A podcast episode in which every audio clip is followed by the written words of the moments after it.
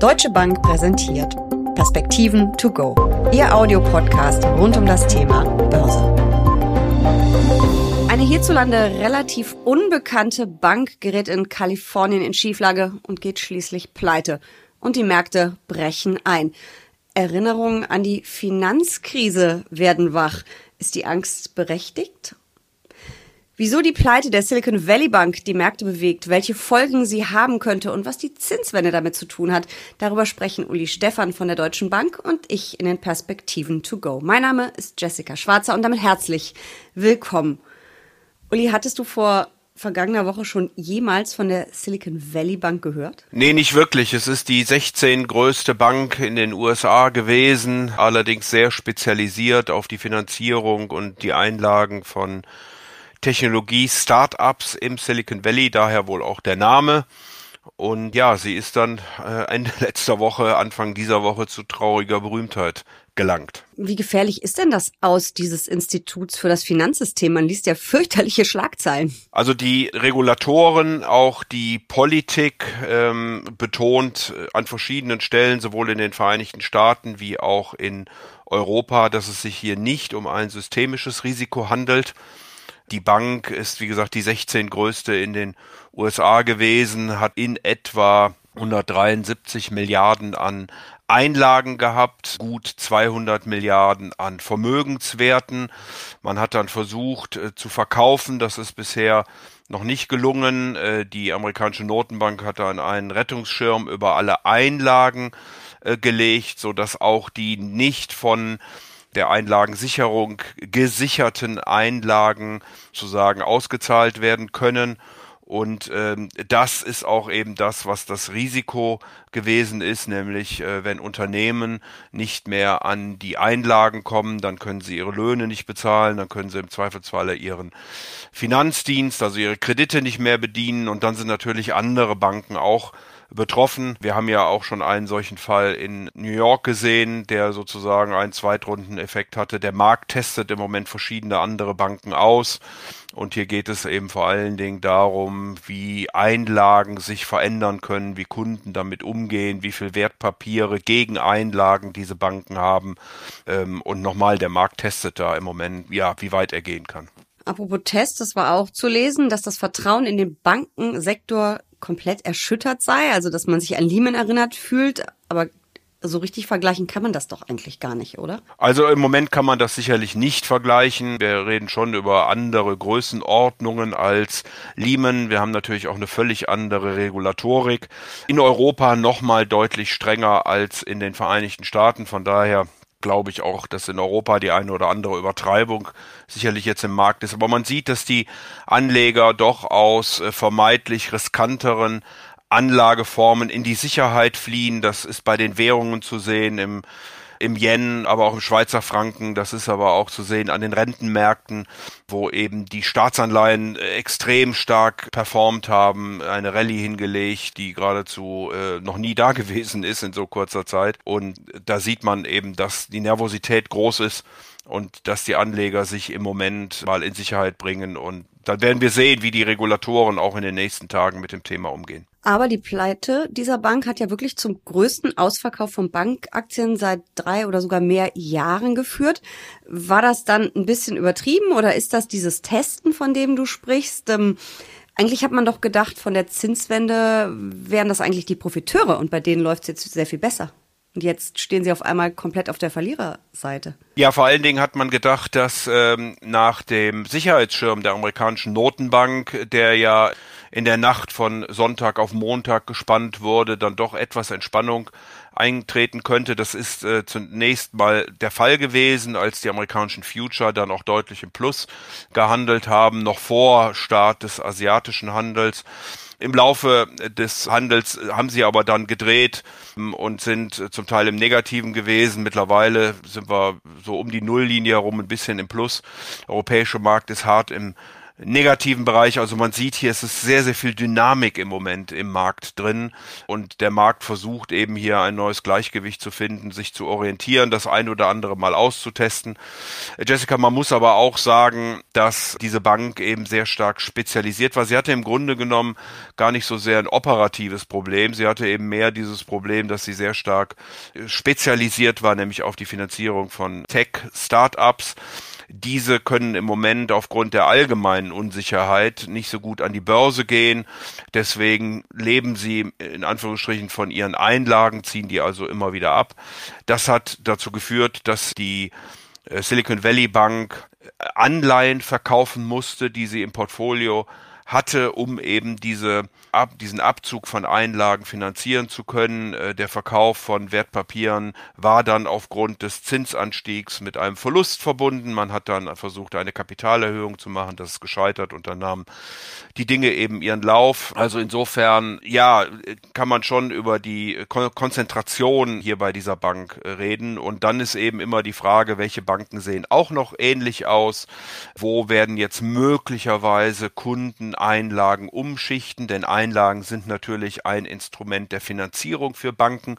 In den letzten äh, zehn Jahren auch ein ausgesprochen günstiges Instrument. Also das wird sicherlich auch nach vorne hin etwas teurer werden und wir lernen eben, dass da, wo man höhere Zinssätze bekommt, äh, typischerweise eben auch ein höheres Risiko äh, zu suchen ist. Also there's no free lunch, äh, dieser Satz bestätigt sich in der momentanen Situation wieder. Also muss man dann eigentlich sagen, was wir da gerade erleben, ist so ein bisschen Kollateralschaden der recht sportlichen Zinswende. Institute müssen um ihre Einlagen kämpfen ja, dann kann sowas dann eben passieren. Ja, das, äh, das ist so, wenn man eben so spezialisiert ist. Also ich meine, man muss auch dazu sagen, die Technologiebranche in den USA ist äh, extrem vernetzt, man kennt sich und äh, dann sagt der eine dem anderen, komm hier, zieh mal deine Einlagen ab, die äh, ähm, haben schon Wertpapiere verkaufen müssen, um das bedienen zu können und dann nimmt eben dieser Abfluss noch zu, äh, kann eben nicht so schnell durch liquide Mittel bedient werden und äh, eben wie gesagt, dann nehmen die Dinge ihren Lauf.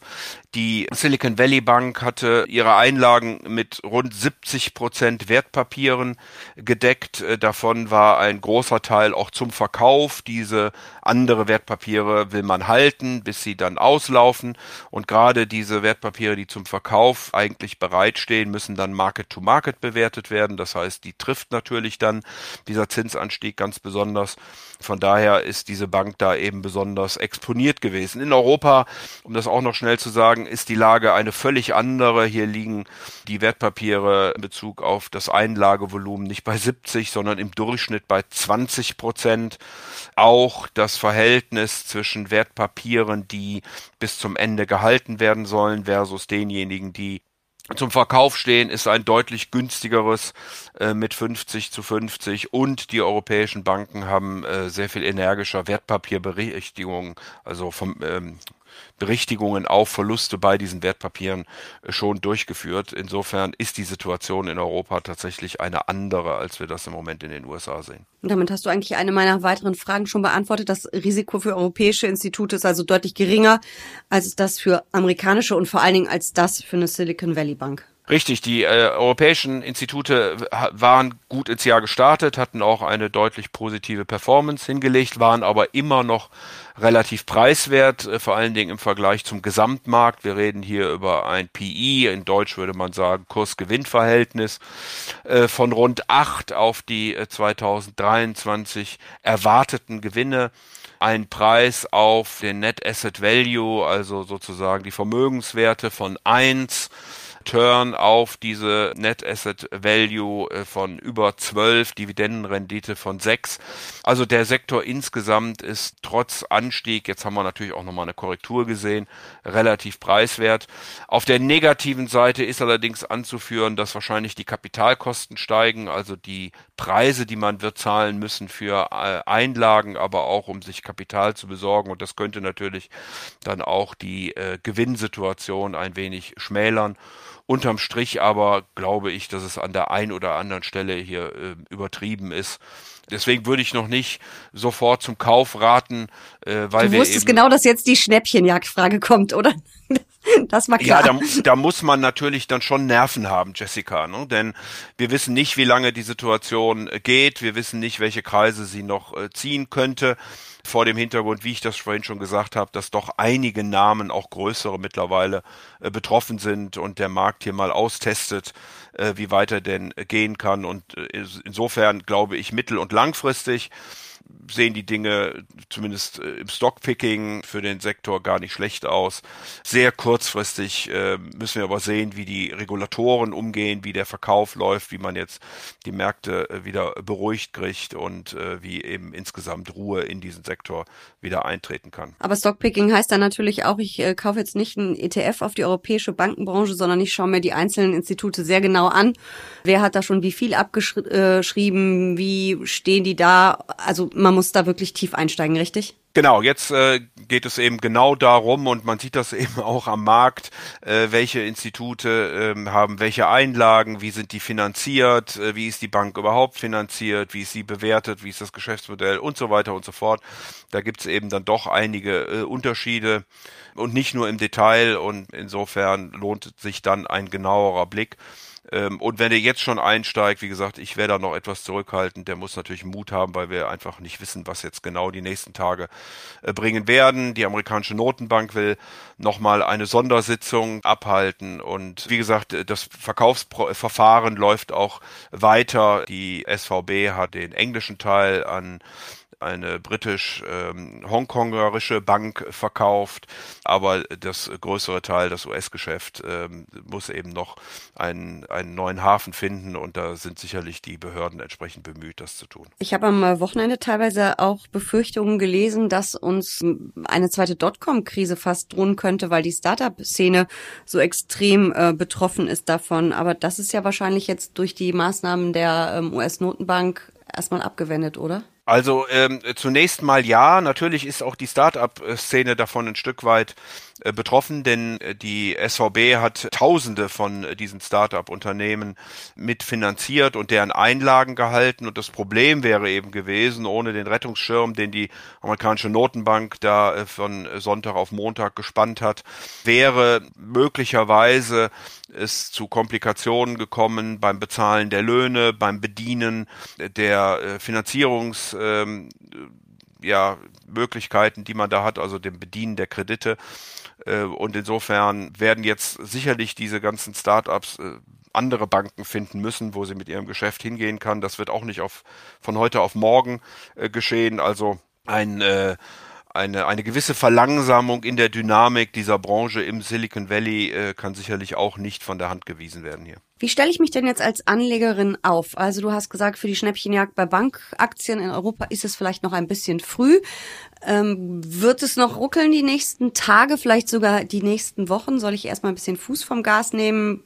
Vielleicht schon mal ein paar Schnäppchen einsammeln? Ja, Jessica, sicherlich sind die, ist der Bankensektor im Moment besonders äh, betroffen von dieser Situation. Aber äh, wie wir ja spätestens in der großen Finanzkrise vor 15 Jahren gelernt haben, äh, ist der Bankensektor schon ein, ein zentraler in einer Volkswirtschaft. Und insofern sind natürlich äh, dann, wir haben das ja gerade schon für die Hightech-Unternehmen im Silicon Valley äh, gesagt, auch andere Unternehmen möglicherweise betroffen. Äh, vielleicht werden Banken etwas vorsichtiger, weil sie eben auch höheres Geld bezahlen müssen, um sich Kapital zu besorgen. Und insofern würde ich im Moment ein wenig vorsichtig sein, aber ich glaube nicht, dass es ein systemisches Risiko ist.